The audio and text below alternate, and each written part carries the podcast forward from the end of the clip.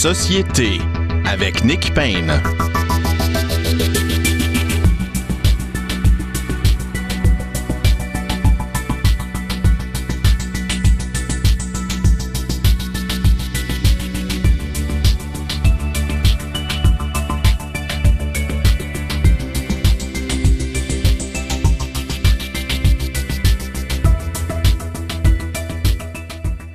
Bonjour, très heureux d'être au micro pour une autre édition de Société. Aujourd'hui à l'émission, La révolution racialiste. C'est le titre du dernier ouvrage de Mathieu Bocoté qui sera avec nous dans quelques minutes pour en parler, pour parler de ce, fait, de société, ce fait de culture, euh, de, politique aussi, pourrait-on dire, euh, émanant de la, la, fameuse communauté euh, woke, hein, la nouvelle gauche dont nous parlons souvent à, à cette émission. Mais D'abord et avant tout, comme toujours, la revue de l'actualité politique avec nos deux comparses, les deux Fred. Frédéric Lapointe, bonjour. Bonjour. Vous êtes euh, fondateur de la Ligue d'action civique, ancien candidat dans Maurice Richard, et Frédéric Bérard, avocat, euh, auteur de La Terre est une poubelle en feu, mais plus récemment, La bêtise insiste toujours. Bonjour, Frédéric Bérard. Bonjour, Nick Payne. C'est bien la, la, bêtise qui insiste toujours, hein? J'oublie pas ah, un oui, mot. Je confirme qu'elle insiste toujours, mais le, le, livre, lui, va sortir seulement le 18 mai. Ah bon, alors on insiste là-dessus euh, aussi, mais quand même, on, sera prêt.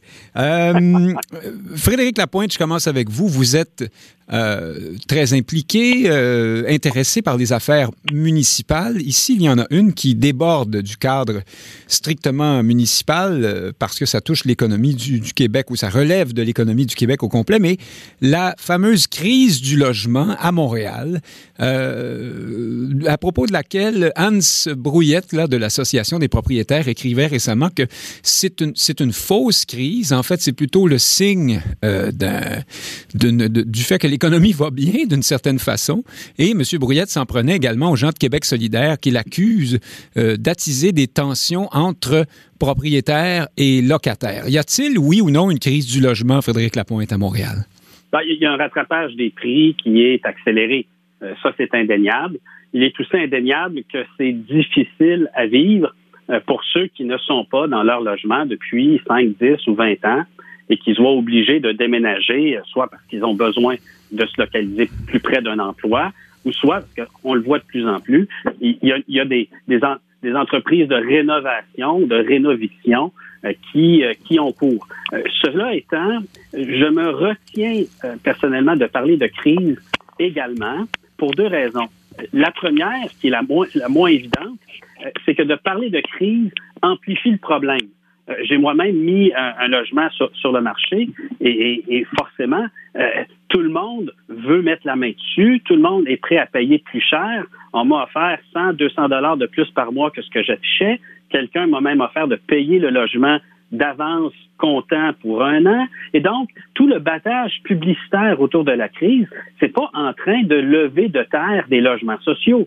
C'est en train de pousser les gens dans la spéculation d'une part et dans la panique du prix, donc euh, le fait de se garrocher sur des logements inadéquats rapidement, ou même de signer deux bails en même temps là, pour être sûr d'en avoir, d'en avoir un. Et donc, ça amplifie la crise que de crier à la crise. Ça, c'est le premier point. Le deuxième point, c'est que malgré tout ça, la tendance est à la réduction du nombre de personnes par logement. Donc, je vous soumets que si on doit avoir une métrique pour mesurer la présence d'une crise, ben, si à un moment donné, les gens se mettent à être plus nombreux par logement parce qu'ils n'ont pas les moyens de faire autrement, là, là peut-être on, on pourra parler de crise. Mais en ce moment, j'ai l'impression que parler de crise ne rend pas service à personne. Frédéric Bérard, qu'est-ce que vous dites de ça? Euh, et on parlera sans doute de François Legault qui pense qu'un logement à Montréal, ça coûte 500 000 Bon, est-ce que c'est vraiment ça? Est-ce qu'il a voulu dire, euh, moi j'ai entendu 600, enfin peu importe, c'est vrai qu'on est un petit peu loin de, de la réalité. Mais commençons par ce que dit Frédéric Lapointe. Est-ce que euh, c'est une sorte de crise de bulle euh, qui, qui, a commencé par euh, une, une, comment dire, une espèce de psychose collective, un peu comme, comme pour l'immobilier de façon plus large? Ben, j'aime beaucoup ce que dit Frédéric, puis je partage la, la, la plupart de, de son comment je dirais, de son analyse. Il s'y connaît d'ailleurs mieux que moi. Et c'est vrai qu'il y a du rattrapage.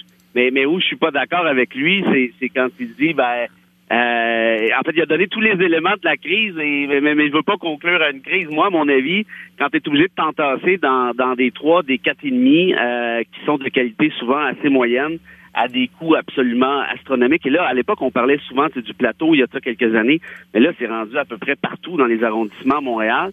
Alors, on a euh, tous, euh, parmi, le, ou, peut-être euh, Frédéric Lapointe pense à cette image de laquelle origine, selon lui, la crise actuelle, celle où on voyait des gens dans Verdun qui faiient la file jusque sur deux coins de rue pour un logement oui, je suis d'accord avec lui. Ça, c'est bon, c'était pratiquement un montage le rendu là, là parce que je me souviens plus c'était quoi l'histoire, mais il y avait eu il y a quelque chose qui collait pas à la réalité. Puis l'autre ah chose, ben oui, sur le truc de, de Verdun, il y avait une affaire de de femmes enceintes, euh, mais je me rappelle plus quoi. En tout cas, il y avait Ah, il y avait un critère, là, peut-être qui augmentait. Ouais, un truc, un truc du genre, là, avec la pandémie. En tout cas, je me rappelle plus trop, je veux pas dire n'importe quoi, mais l'autre chose aussi qui est quand même assez, assez drôle, c'est M. X, là, comment vous l'avez, ben, brouillette, qui dit, ah, ben, c'est signe que l'économie va bien.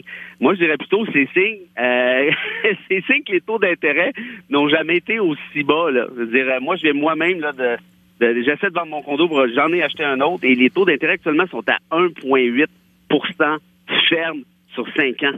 C'est jamais vu tellement que si vous regardez sur des calculatrices hypothécaires, il y en a plusieurs qui vont pas en bas de 2,5% parce qu'ils ont jamais pensé que ça pourrait être un jour en bas de ça.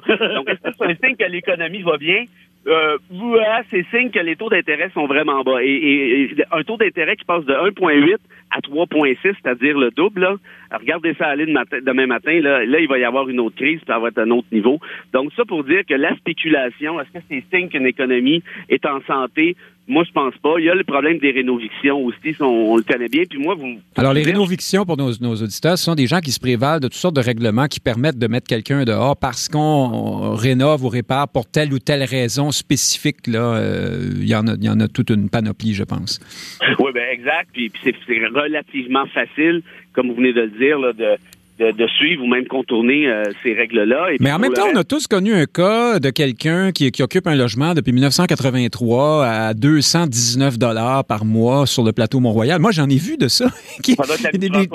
des, gens, oui, c'est ça, qui connaissent François Legault, sans doute, et qui sont euh, indélogeables, sans mauvais jeu de mots. Il y a ça aussi, il faut dire. Mais, mais ben, donc, Frédéric Bérard, je, je veux bien vous comprendre. Est-ce qu'il y a une crise ou il n'y en a pas? Parce que quand on les regarde, les prix des, logements, c'est vrai que c'est euh, ça, ah, semble suivre la courbe de l'immobilier. Ben, D'ailleurs, on vous souhaite bonne chance avec votre condo. Euh, on ira vous voir aux îles Vierges euh, au Bahamas bientôt. C'est bien gentil, c'est pas fait encore. mais, mais oui, ben, en fait, là où peut-être je vais rejoindre Frédéric à quelque part, je ne veux pas y faire dire des choses qu'il n'a pas dites. On a, on a la crise facile au Québec. Je me rappelle même, il y a une couple d'années, là, euh, on entendait parler là, un été là, de la crise des algues bleues. Il faut quand même pas capoter non plus. Là. Euh, je sais pas si vous avez voyagé un peu dans le monde pour la peine. Mais attendez, vous, l'environnementaliste, là? Non? C'était pas si grave que ça? Non. je comprends bien, mais vous faites le tour du monde un peu puis vous parlez du gros problème québécois qui est celui de la crise des algues bleues. Ça se peut que vous fassiez regarder de travers un peu. Euh, pour le reste, quand on parle de logement, euh, ben là, c'est une autre histoire. Puis est-ce à dire qu'il y avait qu'il n'y avait pas de place pour un peu plus de, de hausse pour attraper l'espèce de moyenne canadienne des grands centres comme Calgary, Vancouver, Toronto. Évidemment, ça fait un peu partie de la game, comme on dit. Mais là, reste qu'on est sur une ballonne qui, qui, est soufflée justement par la question des taux d'intérêt, qui est soufflée par un paquet de facteurs aussi. Et là, oubliez pas une chose, hein. Il y a plusieurs personnes qui ont quitté Montréal avec la pandémie, qui sont allées s'acheter une cabane en Boiron en Gaspésie. Ah, les cabanes en Boiron euh, sont, sont, à 300 000 maintenant aussi, hein, dans oui, certains cas. il n'y a pas de salle de bain. Mais euh, le problème, c'est quand ces gens-là vont vouloir revenir à Montréal, ce qui ne devrait pas tarder. Euh, s'il y avait déjà une crise, euh, imaginez à quel point on va être rendu tout à l'heure. Frédéric Lapointe, euh, cette, cette crise ou non du logement à Montréal euh, rejaillit sur la politique euh, québécoise, puisque François Legault s'est un peu enfargé dans le grand classique, hein, la question de la pinte de lait ou du billet de métro, à, travers les, lesquelles questions les journalistes mesurent ou semblent mesurer le niveau de contact avec la réalité des gens ordinaires, des hommes et des femmes politiques, je devrais dire des femmes et des hommes politiques pour être bien de mon temps. est-ce que, est-ce que François Legault a cassé quelque chose en se trompant assez lourdement sur le prix des, des loyers cette semaine ou euh, on lui en tiendra pas rigueur? Est-ce que c'est son 60 est-ce que c'est son épicerie à 75 dollars comme ce qui a été très difficile à gérer pour M. Couillard? En fait, si vous prenez le temps d'écouter euh, l'extrait et la question et la réponse en entier, euh, vous vous rendez bien compte qu'il ne s'est pas trompé. il cherche à répondre à la question en prenant d'abord une extrême et après ça, en se demandant vers où ça évolue et en parlant explicitement d'appartements de niveau étudiant, qui sont d'ailleurs en bien meilleur état aujourd'hui qu'il y a 30 ans ou qu'il y a 60 ans. On n'est pas on n'est pas en train de vivre. Mais vous êtes qu'il ne se trompe pas. Il, disait 600 à 1000 dollars. Hein? Il, ne s'est absolument pas trompé. Et la clé, c'est dans l'expression ça commence à. Et si vous lisez le, le, le, le commentariat ou ce qu'on pourrait appeler le phénomène de foule enragée qu'on a sur les réseaux sociaux, mais tout le monde arrive avec ses statistiques, mais qui ne sont pas les bonnes statistiques. Ils disent Ah, mais la médiane dans Villeray, c'est pas ça. Ah, mais la moyenne dans mon quartier, c'est pas ça. Mais François Legault n'a jamais parlé Oui, mais ça, Frédéric Lapointe, c'est parce que c'est le discours des, euh, des progressistes défenseurs des minorités qui vivent à Villeray et dans Rosemont, c'est-à-dire les quartiers à peu près les. Oui, par ailleurs. mais, mais, mais, sans, sans stigmatiser. Euh, qui que ce soit dans le spectre politique, oui, pardon, on a affaire à une psychologie de foule et je vous soumets que la foule ne sait ni lire, ni écouter, ni compter. Et, quand on écoute des commentateurs expérimentés, comme à, Radio-Canada, pour parler d'une chaîne concurrente à la vôtre, euh, ben, ils se sont pas laissés prendre au piège parce que, à l'instar de journalistes sérieux, lorsqu'on regarde les faits, ben non, M. Legault ne s'est pas trompé. Il n'y a absolument pas de quoi s'indigner. Mais je pourrais dire ça à la foule, toute la semaine comme je l'ai fait. La foule n'écoute pas, elle ne sait pas lire et elle ne sait pas compter. Mais Frédéric Bérard, ça existe quand même des, des, chambres euh, assez euh, médiocres, merci, à 600 dollars avec une toilette commune, une douche au bout du corridor. Euh, c'est pas nécessairement dans sur le plateau non plus. C'était pas quand même un peu sous-estimé? Vous, vous êtes d'accord avec Frédéric Lapointe là-dessus que François Legault ne s'est pas trompé? Ben, moi, je pense que François Legault avait franchement aucune idée, soyons honnêtes. Puis euh, il a balancé ça comme ça, un peu à la va comme je te pousse. Puis je suis d'accord avec Frédéric euh, que, la, réponse est quand même plus nuancée et beaucoup plus proche des faits que le spectacle politique qui s'en suivit. Euh, bon, j'ai pratiquement le goût de dire que, c'est de bonne guerre, même s'il y, a une espèce de, critère de rigueur ici qui est peut-être peut-être violé. Mais moi, pour pour prendre la question de, que vous avez posée initialement, peut-être un peu plus largement, moi je vous dirais que Rappelez-vous la dernière élection de 2018. Couillard était rendu pratiquement tête à tête avec Legault, en plein milieu deux tiers de la campagne, sinon trois quarts, parce que Legault s'était pété la gueule avec ses tests de valeur, tests de valeur, comment ça fonctionne l'immigration. En tout cas, bref, ça, ça avait plus de bon sens. Et là, il s'était rendu à 34-34, ni plus ni moins. Et là, Couillard a balancé son 75 Et là, évidemment, là, c'est pas tout à fait Alors, l'épicerie à 75 dollars par semaine, pensait-il. Et là, et là où il y a un point commun entre les deux, c'est que le lendemain, Legault, au lieu d'essayer de, de, de, trouver une façon de faire qui soit empathique, qui soit sensible à la réalité d'une bonne partie des citoyens actuellement sur l'île de Montréal, a dit, ah ben là, j'ai lu les médias sociaux, j'étais fâché, si, si, ça, ça, puis là, il persiste et signe. Ah, Philippe Couillard a fait exactement la même affaire. Oui, oui, je vous le dis que c'est possible, une, épicerie à 75 François Lambert me l'a dit, puis là, t'as rien qu'à t'acheter. C'est pas ça qu'il dit, c'est moi qui l'invente. Mais ce qu'il a dit, par contre, c'est t'as juste à t'acheter un rôti le lundi, puis là, tu manges des sandwichs le mardi, puis le mercredi, tu manges le papier d'aluminium. au final, t'es capable de faire un bout. Et là, les gens ont fait, non, mais quel imbécile. Et, le gars qui est neurochirurgien, qui faisait des salaires de 900 000 par année à, Dubaï, ben, par définition, il y a une déconnexion complète. Or, là, ce qui se met à rouler sur les réseaux sociaux, c'est le fait que pendant qu'il y a une crise du logement à Montréal, à mon avis, François Legault met sa cabane en vente à 4,9 millions à Outremont, et là, il tout patente une histoire. Ah oui, je, je, non, il n'y a pas de crise, mais oui, il y en a une. En tout cas, mes fils habitent encore chez moi fin vingtaine parce que leurs amis disent que ça coûte cher en appartement. là, ça fait vraiment là je, je patente des excuses de, de, de semi-gosses de riches. Ça avait absolument rien à voir. Il dit, moi, je viens d'une famille très moyenne.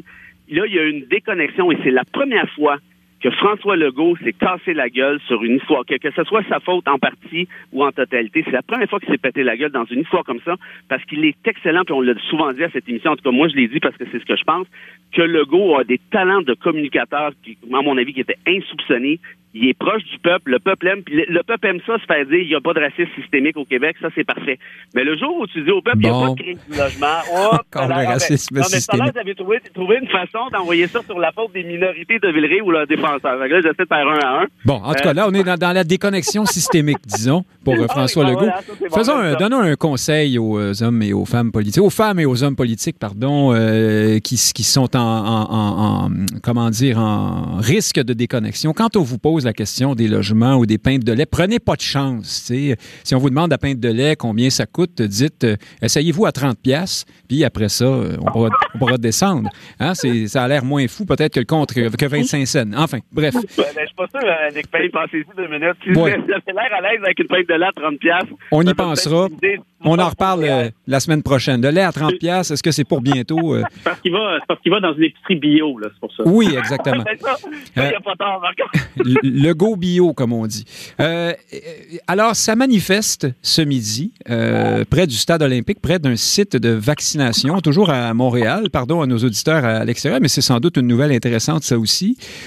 cette manifestation contre les mesures sanitaires, de façon générale, survient une semaine après après, ben, euh, déjà l'élection d'Éric Duhem à la tête du Parti conservateur, dont on a parlé la semaine dernière, qui, le lendemain, était entendu euh, à la grande messe de Tout le monde en parle. Euh, et M. Duhem revenait là-dessus, sur, sur ses positions anti-mesures sanitaires. Et puis, vous aviez le comédien Guillaume Le Métivierge aussi qui disait on n'a plus le droit de débattre sans se faire taxer de complotisme. Est-ce que, Frédéric Lapointe, euh, vous qui avez euh, émis à ce micro euh, la, possibilité que la, pandémie nous montre un clivage entre imbéciles et moins imbéciles, c'est vous qui l'avez dit. Hein? Est-ce qu'on est dans le débat? ou on est ailleurs? Est-ce que le, phénomène des réseaux sociaux vient jouer également dans cette, cette facilité qu'ont à se fédérer des gens qui ont des positions autrefois qu'on aurait cru marginales? Ben, le, droit de parole et le droit de manifester, euh, il vaut pour tout le monde, hein. que ce soit à gauche ou à droite, ou que ce soit euh, à un degré, à un niveau d'information et d'expertise très élevé, ou à un niveau de bêtise aussi euh, très élevé. moi, je me souviens que certains de mes amis aimaient pas voir Adil Sharkawi et 5000 salafistes organiser une manifestation à Montréal. Euh, moi, au contraire, j'étais très ému de voir la chose. Je trouvais que c'était un, bel exercice, une belle démonstration de ce qu'on peut faire ici et pas dans d'autres pays. Maintenant, ce sont des gens qui sont contre les mesures sanitaires ou à la limite contre les vaccins euh, qui manifestent. Ben, la question est là, euh, c'est qu'il y a ceux-là, mais il y a aussi ceux qui pensent qu'Hillary Clinton mange des bébés à travers ça. C'est pas, pas de farce, là. il y a ça bien sûr, bien sûr. mais à partir du moment où c'est une question politique, où il ne s'agit pas d'organiser un programme ou de faire une nuit de cristal, à partir du moment où c'est un message politique qui est véhiculé, euh, je pense qu'il faut être prudent euh, avant de euh, mobiliser la force publique pour empêcher ce genre ce genre de démonstration. la difficulté que j'ai par contre avec celle qui vient de se produire, c'est que par précaution, il a fallu annuler toute une journée de vaccination pour à, cause des troubles potentiels. Et là, ben là, il commence à y avoir ça commence à faire des ordres. Oui, Frédéric Bérard. Les gens et sauver des vies parce que il y a des gens qui manifestent avec ou sans permis. Peut-être qu'il faudrait imposer des permis. Ça prend peut-être un règlement P7 pour encadrer euh, les manifestations des anti-vaccins. Mais sinon, euh, je pense que ces opinions doivent pouvoir être émises. Euh, la liberté d'expression puis le droit de manifester, c'est bon pour tout le monde. Mais là, ici, on annule une journée de vaccination. Frédéric Bérard, d'abord, outre la contradiction évidente, là, vous êtes fatigué des mesures sanitaires et vous empêchez les gens d'être vaccinés, ce qui fait qu'on va avoir des mesures sanitaires plus longtemps, en principe.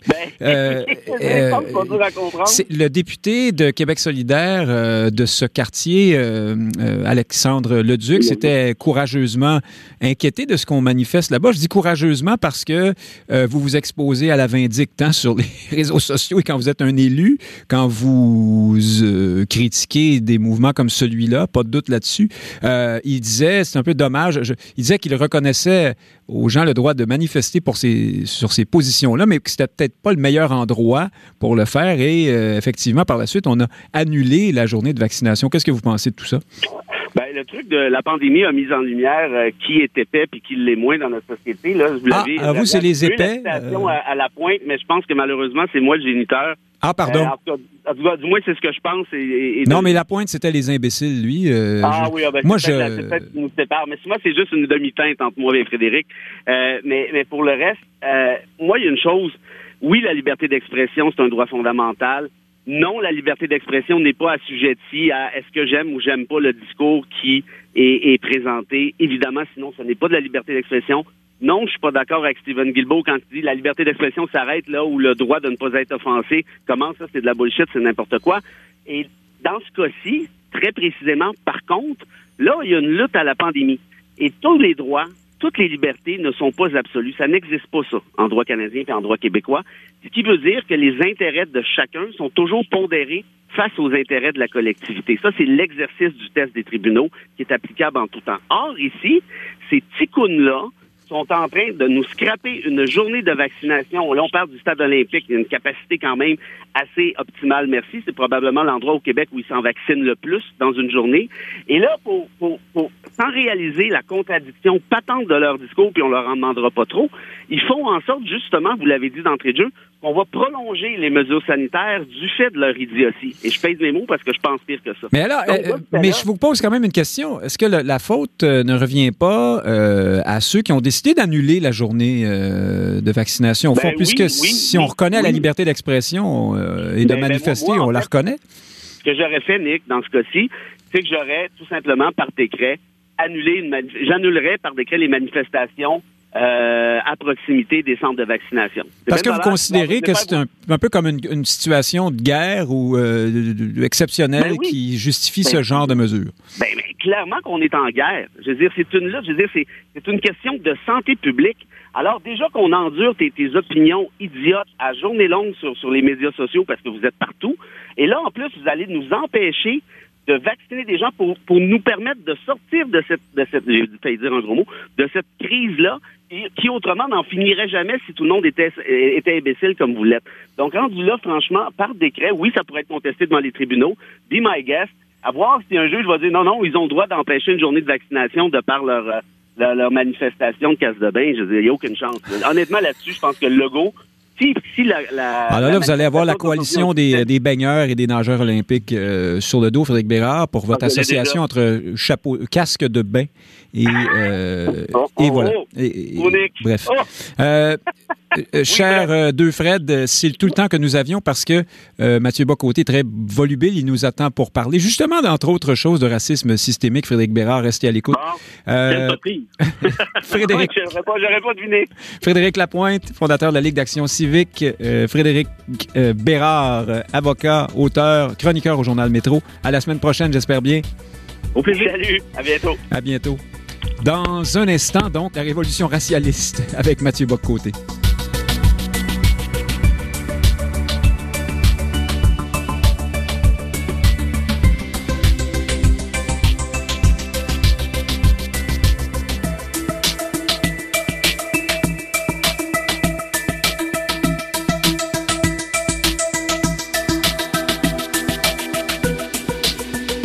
Prenez note que l'émission Société a été enregistrée en direct samedi dernier. Elle vous est présentée ce matin en rediffusion. Pour l'écouter en direct, synchronisez Radio VM le samedi à midi.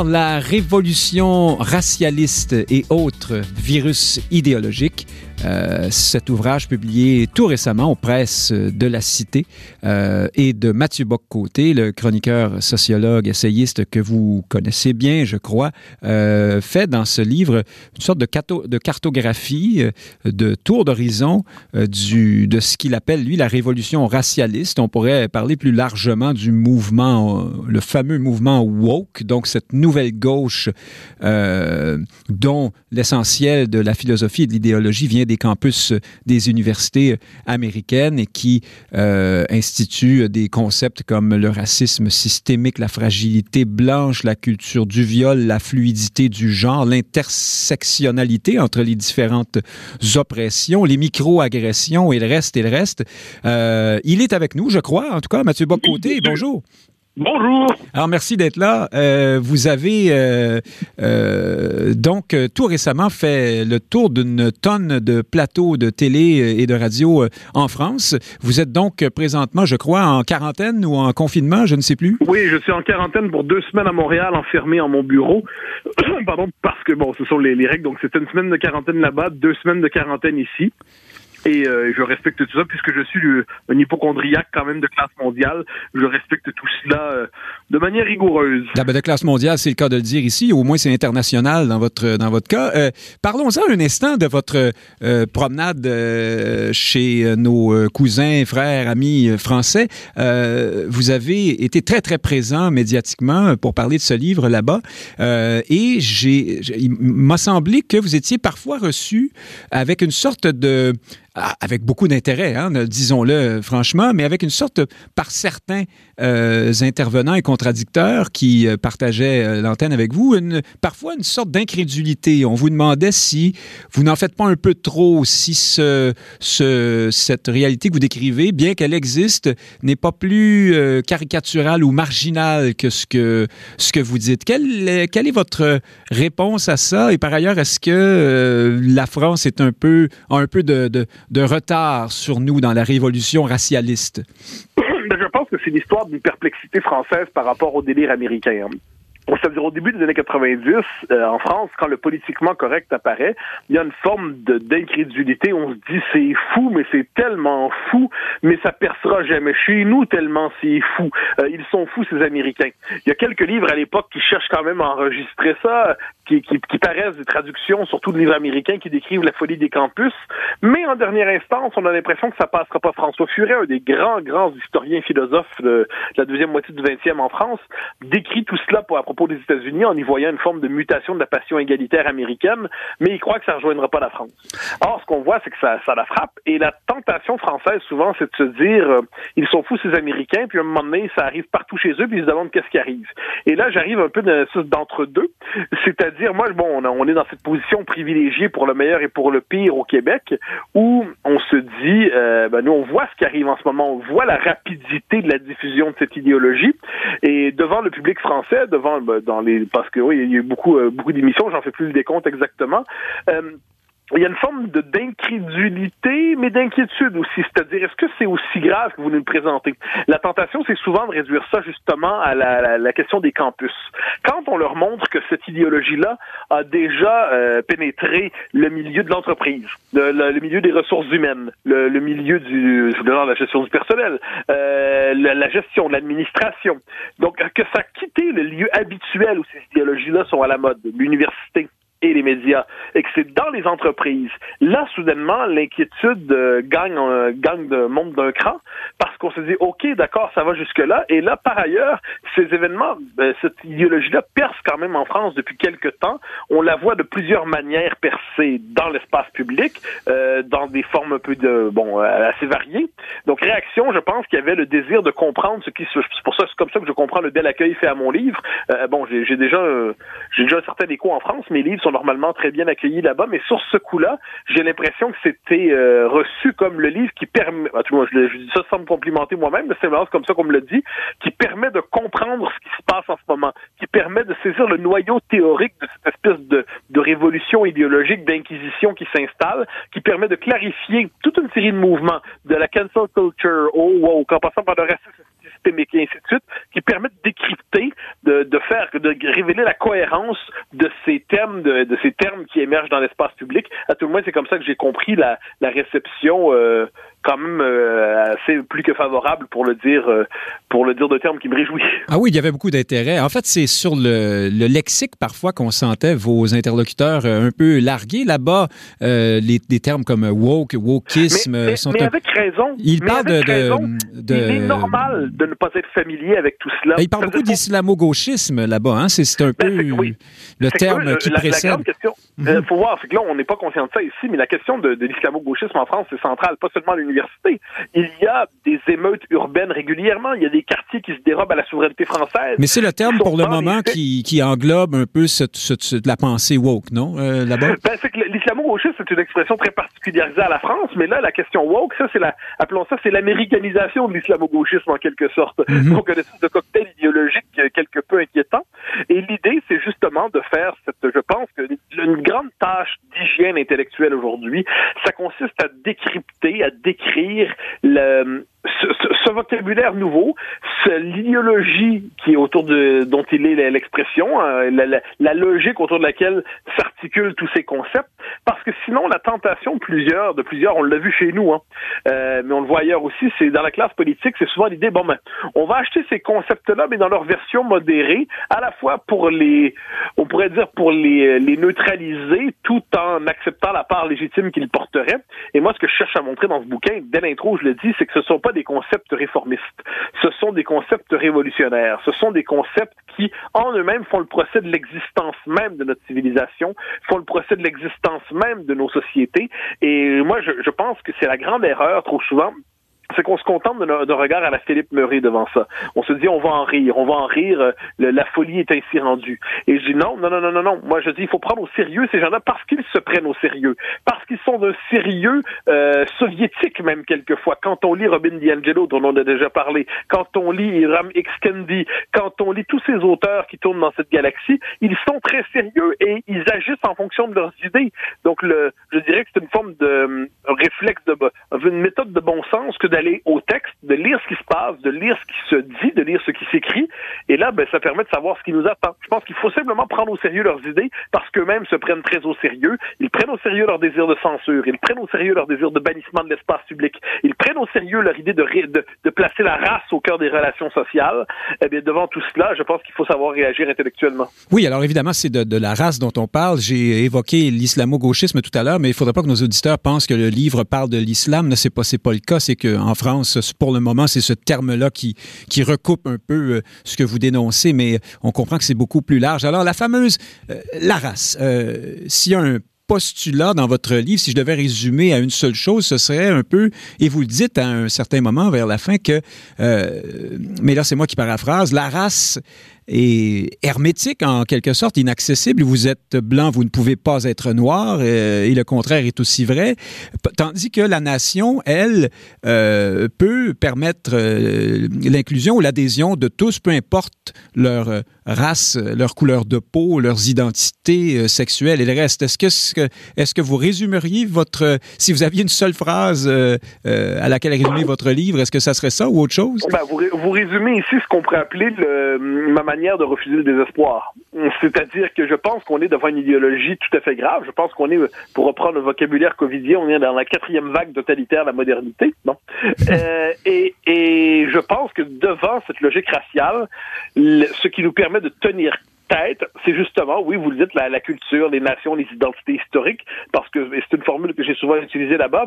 Euh, un noir ne peut pas être blanc, un blanc ne peut pas être noir, mais les deux peuvent être québécois ou les deux peuvent être français ou ainsi de suite. Bon, euh, mais c'est la culture et c'est la nation qui rassemble. Et ça, le fait est que si on constate une forme de régression raciale de nos sociétés, on se condamne à une forme d'imperméabilité ethnique, d'étanchéité des identités, d'incapacité de se rassembler dans un monde commun.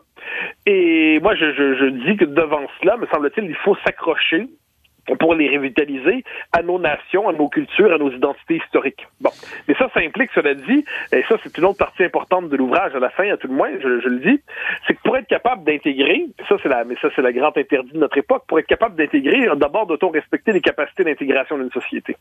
Or, si on ne respecte pas ces capacités d'intégration, comme c'était le cas partout en Occident, manifestement depuis 40 ans, ça saurait si ça s'était bien passé euh, l'immigration massive. Ça ne veut pas dire qu'il n'y a pas des tonnes d'histoires réussies et de belles histoires de gens qui sont intégrés. C'est-à-dire que globalement, nos sociétés ne savent pas exactement comment réagir à leur diversification démographique et ont tendance à s'accuser systématiquement comme si, euh, au terme, la décolonisation n'aboutira vraiment que lorsqu'elle s'achèvera la, la, dénationalisation des sociétés occidentales. Bon, alors moi je pense que devant cela, euh, il faut voir c'est quoi les conditions de l'intégration, les conditions de l'intégration substantielle, et ça, ça implique donc, je l'ai dit, répondre à la race par la nation et par la culture et conserver une conscience de, cette réalité démographique qui fait que pour réussir l'intégration, eh bien, il faut être capable de respecter les capacités d'intégration, ce qu'on ne fait plus depuis un bon moment.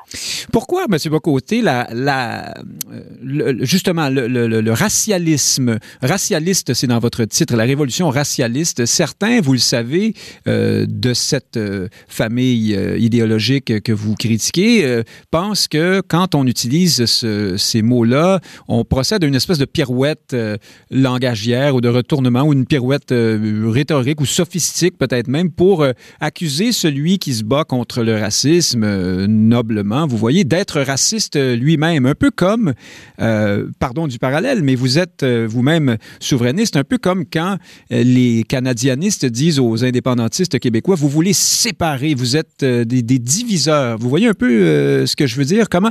Oui, pas que... oui j'ai lu au Québec quelques articles de, de, de, chroniqueurs euh, ou, ou, des gens qui se prennent pour des intellectuels, des fois qui. Euh, Mais alors, le euh, racialisme, est-ce est que ce, ce, terme vient de la famille en question ou c'est vous qui non, le. Non, moi, je, je pense que est, on, est on est devant des gens qui prétendent être antiracistes. Mais qu'est-ce que le racialisme? C'est un antiracisme retourné en son contraire. Officiellement, ils brandissent le drapeau de l'antiracisme, mais dans les faits, ils réactivent une logique raciale qui a des conséquences, qui, en dernière instance, conduit une forme de racisme. mais, mais le fait est que, donc, pourquoi j'utilise le mot racialisme parce que, par ailleurs, ça décrit plus largement une représentation du monde telle qu'elle s'impose aujourd'hui avec cette centration maniaque sur la couleur de la peau des uns et des autres. Mais le fait est, non, non, je vois bien quand on nous dit euh, qui semble rire en disant, ben, donc les antiracistes seraient racistes. Non, non. C'est pas ça, c'est que ceux qui se présentent aujourd'hui comme des antiracistes, dans les faits, réactivent une logique raciale qui est une forme d'antiracisme en retourné en son contraire, qui relève, une, qui devient une forme de racisme. dire quand on, en, vient à plaider pour des ateliers racisés, non mixtes, quand on en vient à plaider pour des formes de ségrégation positive, quand on en vient à plaider pour une, une, une comptabilité ethnique, quand on en vient à plaider pour euh, à s'opposer en certains cas au, mariage mixte, c'est quand même pas mal. Mmh, vous parlez de Kamala Harris, par exemple, qui a ben, soulevé cette euh, discussion. C'est fourré cette affaire-là. Donc, on est devant des lois raciales à prétention progressiste. Donc, il faut simplement dire qu'il y a une partie des antiracistes, pas tous les antiracistes évidemment. moi, je, suis de ceux qui tiennent à la lutte contre le racisme. Je pense que le racisme est toxique, mais je ne suis pas de ceux qui savent. C'est pas parce que vous brandissez le drapeau de l'antiracisme que vous êtes nécessairement antiraciste. C'est ça qu'il faut constater aujourd'hui. Il y a des gens qui se disent antiracistes qui, dans les faits, deviennent la caricature de ce qu'ils croient combattre. Ça, c'est la réalité. On l'a devant nous, mais et c'est pour ça qu'il y a tout un travail de décryptage du vocabulaire qui est essentiel, parce que ah, on nous explique qu'aujourd'hui, le racisme, les blancs, en guillemets, en ont le monopole. Parce que donc blanc égale raciste, raciste égale blanc, c'est ce que nous dit Robin DiAngelo. Mais vous allez jusqu'au racisme anti-blanc, hein, vous en parlez. Donc, donc c'est ce qui peut faire dire à certains, je présume, que vous allez jusqu'à dire que c'est un racisme, le, le, racialisme. Non, mais, non, mais, moi, je trouve que ceux qui parlent des pirouettes conceptuelles de qualité quand même euh, cirque de village davantage que que, que, que cercle du soleil, hein. euh, des pirouettes intellectuelles nous expliquent que le racisme anti-blanc n'est pas possible, mais c'est une sottise, c'est une sottise épouvantable. Je veux dire, le fait est que nul, et là, c'est pour ça qu'il faut revenir au sens des mots le, racisme est une abomination, mais aucune culture, aucune civilisation n'y est étrangère.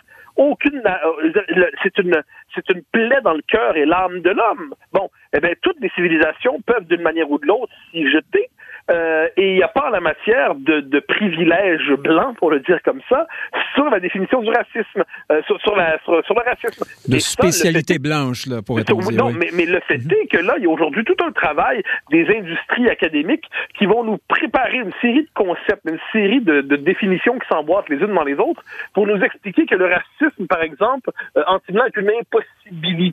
Et là, on leur dit, OK, d'accord, mais là, on va juste décrire, décrire strictement les termes. Là, on va regarder ça. Et là, ils se réfugient derrière les étiquettes habituelles, extrême droite et ainsi de suite.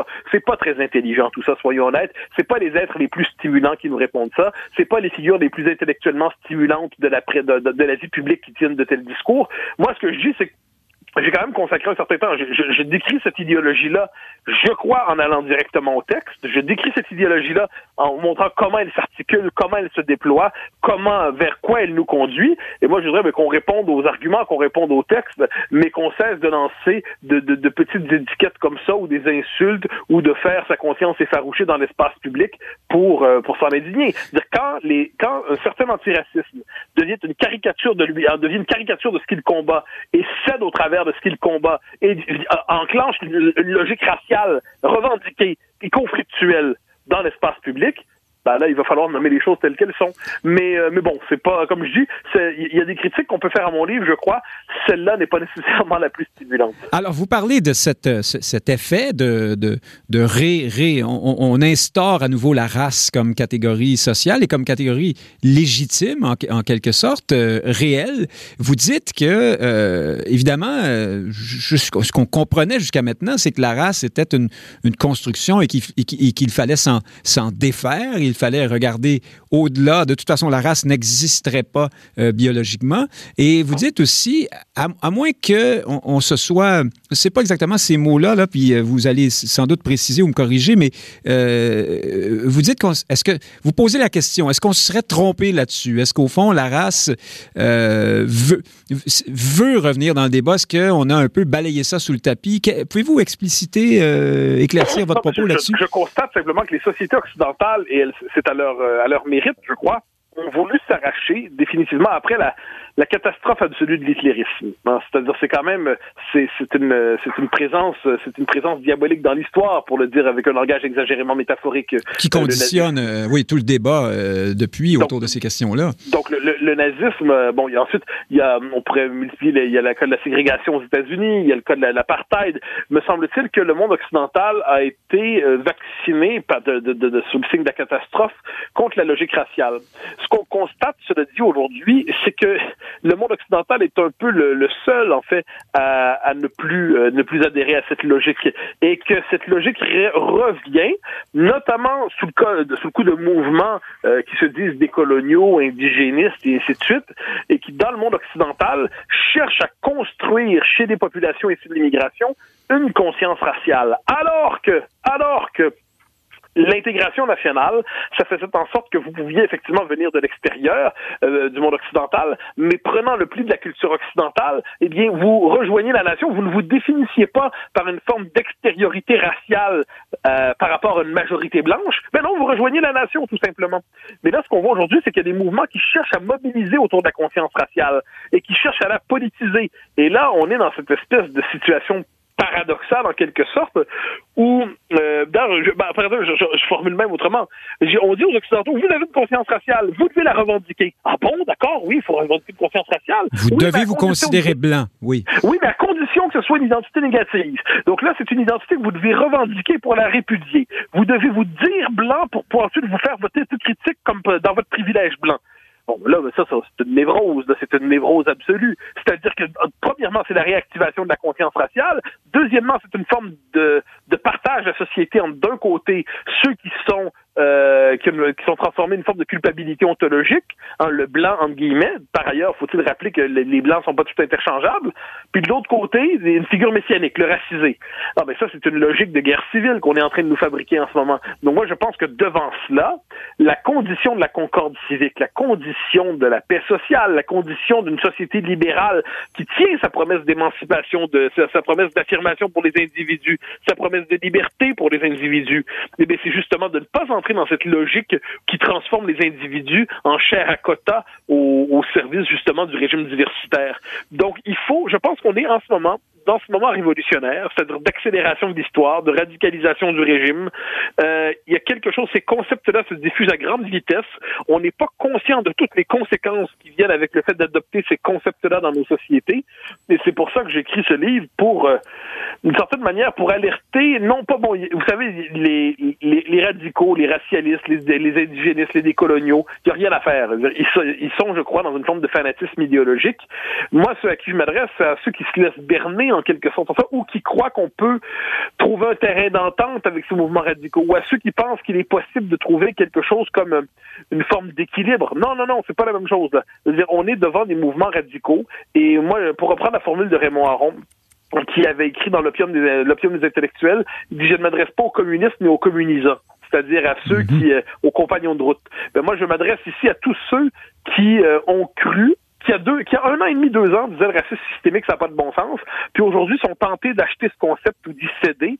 Ben, je m'adresse à ces gens-là qui sont de bonne foi, leur disant faites attention à ce que vous achetez comme concept, parce que vous n'êtes pas conscient de tout ce que ça implique. Oui, alors vous parlez au fond aux racialisants euh, ou aux wokisants, si, on, si on peut dire, c'est-à-dire ceux ben, qui suivent. Je m'adresse aux, aux, aux citoyens de bonne foi qui, euh, qui, ont, qui ont intégré le concept d'une forme de logique d'hypercritique occidentale, qui sont toujours prêtes à, à, donner raison à ceux qui font le procès de notre civilisation, et qui, là, sur ce coup-là, en viennent à confondre justement les groupes radicaux avec les populations issues d'immigration, comme si ces groupes radicaux-là étaient les seuls interprètes légitimes de la condition des populations issues d'immigration, et qui par ailleurs, euh, sous la pression médiatique, parce que c'est fort la pression médiatique hein, dans des sociétés, une société comme la nôtre, c'est très fort la pression médiatique. Il y a un clergé plus largement dans nos sociétés. Et bien, qui s'oppose au clergé, eh bien, est en situation d'hérésie. Et il y a un prix à payer pour être dans cette situation-là. Bon, on peut l'accepter. Ça, c'est le, le, rôle de quelques intellectuels, de quelques chroniqueurs, quelques éditorialistes qui tiennent tête, je crois, à ce discours. Mais la plupart de ceux qui veulent faire carrière en société, qui veulent poursuivre leur carrière, qui n'ont pas envie de se faire euh, canceller, qui n'ont pas envie de se faire euh, euh, bannir d'espace public, finissent par acheter ces concepts-là tellement la pression idéologique est forte. Moi, j'arrive avec euh, avec mon, mon, mon, petit guide, appelons ça comme ça, pour les inviter à prendre conscience de la religion à laquelle ils adhèrent sans même s'en rendre compte. Oui, ben alors c'est un guide euh, vraiment étoffé et en vous lisant, Mathieu Bocoté, on réalise que vous avez fréquenté ces, ces auteurs, ces thèses de façon approfondie. Vous êtes peut-être masochiste parce que vous n'avez pas l'air de les aimer beaucoup, mais alors vous les, vous, on a l'impression que vous connaissez mieux le wokisme que la plupart des wokisants qui nous entourent, justement. Donc, ce qui vous donne, euh, j'en conviens, euh, une forme de, de, de, capacité à leur expliquer dans quoi ils sont en train de, de, se... dans quel étrier ils sont en train de mettre euh, le pied. Mais je vais vous parler de, de, parce que le temps nous bouscule un peu, du, du caractère religieux de ce mouvement. On disait autrefois sectaire, mais là, tout s'apparente vraiment à une religion et ça m'apparaît, moi, fondamental ou en tout cas important dans, la, dans le décryptage de ce phénomène-là. D'où ça vient, cette, cette façon? Alors, tout y est, hein? La, prière qu'on dit sur les territoires non cédés, on expie ses fautes. Oui, on demande pardon, il y a la pénitence, euh, on, on récite les commandements, on, demande, oui, euh, on fait amende honorable, on s'auto-immole. Parfois, vous parlez du fils de Brian Mulroney, comme plusieurs autres, là, qui a démissionné de son poste en parce qu'il se considérait lui-même euh, pauvre pêcheur, pêcheur qui n'était pas à la hauteur, au fond, de, des exigences du racialisme et qui, et qui recommandait qu'on le remplace par une, période, euh, par une personne euh, noire, euh, autochtone, racisée, je ne sais plus. D'où ça vient, ce, cette religiosité forte, tout de même, dans ce mouvement-là? Ouais, ben, ça, c'est fondamental. C'est une question qui me hante depuis longtemps. Dans mon multiculturalisme comme religion politique, ça, ça remonte à 2000. 16, je crois. Euh, puis c'était à l'origine des travaux de de ma thèse. J'ai toujours été fasciné par l'utopisme dans la modernité, c'est-à-dire cette idée ou le totalitarisme, cette idée qu'il est possible de construire sur Terre un ordre achevé, un ordre délivré du mal, comme si le mal n'était pas dans le cœur de l'homme, mais inscrit dans la structure sociale, puis il suffit de jeter par terre la bonne institution pour qu'elle devienne enfin une société réconciliée, transparente, délivrée du mal. Et ça, je pense que c'est le c'est le péché capital la modernité, de croire qu'elle est capable de fabriquer, à l'aide aujourd'hui des sciences sociales, à l'aide de la technocratie, à l'aide et à l'aide de, de, de, la pression politique, du contrôle politique et idéologique, contrôler et fabriquer une société parfaite. Et je pense que c'est cette espèce de mythe qui toujours renaît et qui, donc, a une portée religieuse. C'est-à-dire les, les, les, énergies religieuses se sont portées dans l'utopisme dans la modernité. On a voulu voir, croire, je crois, dans la deuxième moitié du 20e, puis plus encore après la chute du communisme, on a voulu croire qu'on était capable durablement, comme civilisation, comme société, de vivre dans une forme de vide métaphysique.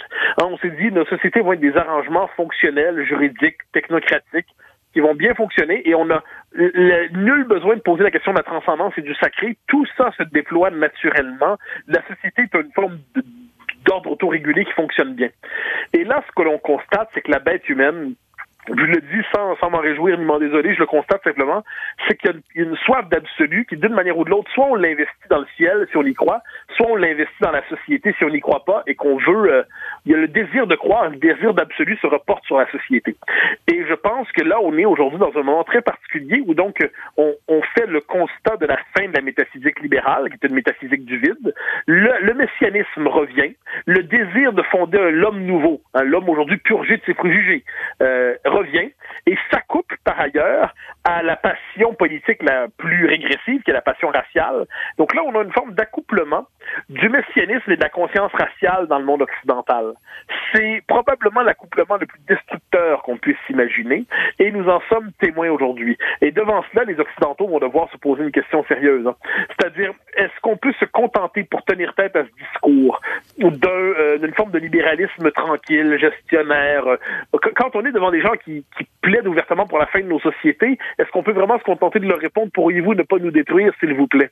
Ou, euh, ou est-ce qu'on doit, d'une manière ou de l'autre, prendre au sérieux ce qui se passe et retrouver, me semble-t-il, c'est ce qu'on a vu au XXe siècle avec euh, Churchill, De Gaulle euh, et Solzhenitsyn, quand vient le temps de défendre la démocratie libérale, il faut se puiser dans une forme d'énergie, de, de, transcendance qui, pour Solzhenitsyn, c'était l'orthodoxie et le patriotisme russe. Pour De Gaulle, c'est une certaine idée de la France qui venait du fond des âges. Pour Churchill, c'était la conscience de la vocation britannique. Je pense que nos sociétés vont devoir retrouver une forme de transcendance pour tenir tête à, à une idéologie qui veut les abattre. Je pense que dans le cas du Québec, parce qu'il faut quand même notre, notre, petit pays a quand même sa valeur, mais je pense que l'histoire qui nous porte depuis quatre siècles et plus encore depuis 250 ans tenir, résister, maintenir notre différence vitale en Amérique, je pense que cette, euh, dans le nationalisme québécois, on trouve les ressources existentielles nécessaires pour tenir tête à tout cela. Encore doit-on assumer ce nationalisme autrement que de manière purement cosmétique, ce qui nous conduirait probablement sur une autre, sur une autre chronique, une autre émission.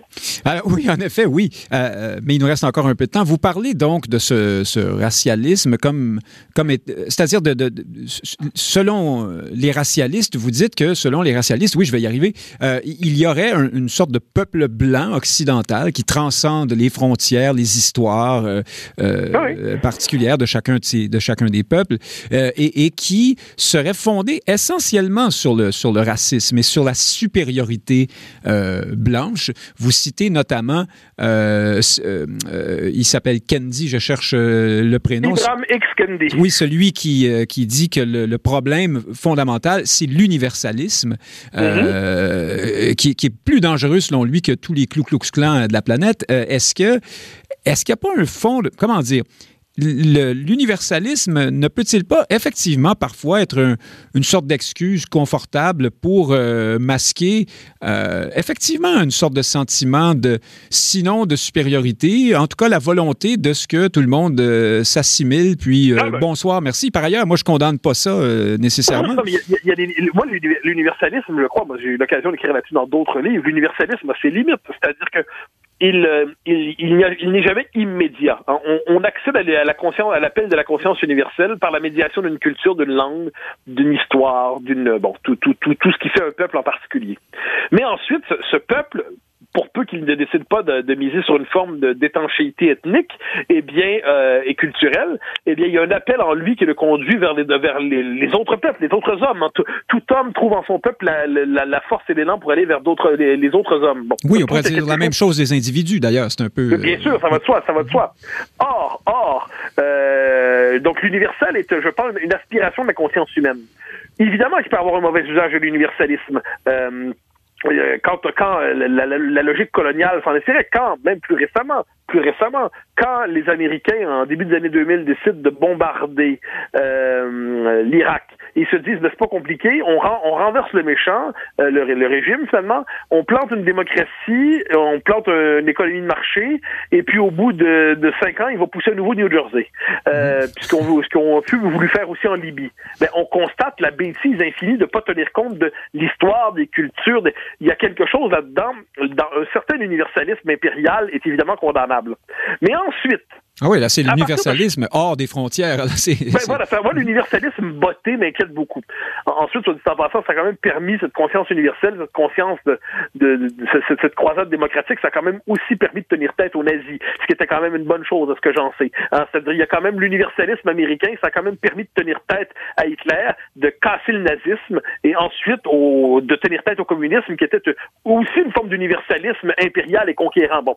Mais l'idée, est-ce qu'on va sacrifier l'universalisme en lui-même pour ses perversions. Et moi, l'idée, c'est pour ça que l'universalisme, pour moi, est indissociable de la conscience nationale, parce que l'universalisme qui s'ancre dans une culture, un particulier, une langue, des mœurs, le folklore, des traditions, tout ça.